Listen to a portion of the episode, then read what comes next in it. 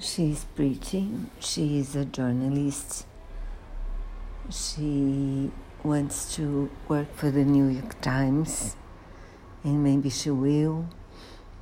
She is engaged to a guy who is intelligent, rich, loves her, she loves him. And but she has a, a dark past he doesn't she doesn't want to remember. Or maybe to talk about she talked about with a few people but it's still hidden for many.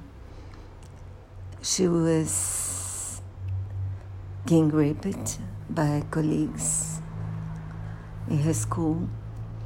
And then afterwards the, there is a massacre where most of her rapists, rapists are killed, and one of them survives, but he is left paraplegic.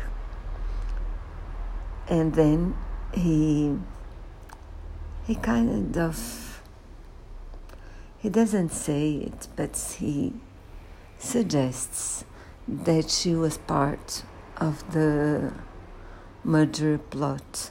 There were two guys with the guns, and this survivor says that, well, maybe she had something to do with it. And and then this is beginning to feel her more and more uncomfortable and we'll see what she does about it. And yeah. And I do believe that this is something that really happens. You would prefer, when you suffer abuse, you'd prefer to keep it hidden because you think that if you don't see it, it won't hurt you. But what I found out after much pain and is that unless you deal with it, you look at it, you confront your past,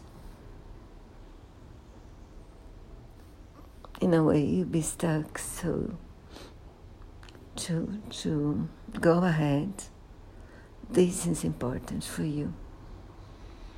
So please do it if you are in this situation. Don't miss the movie.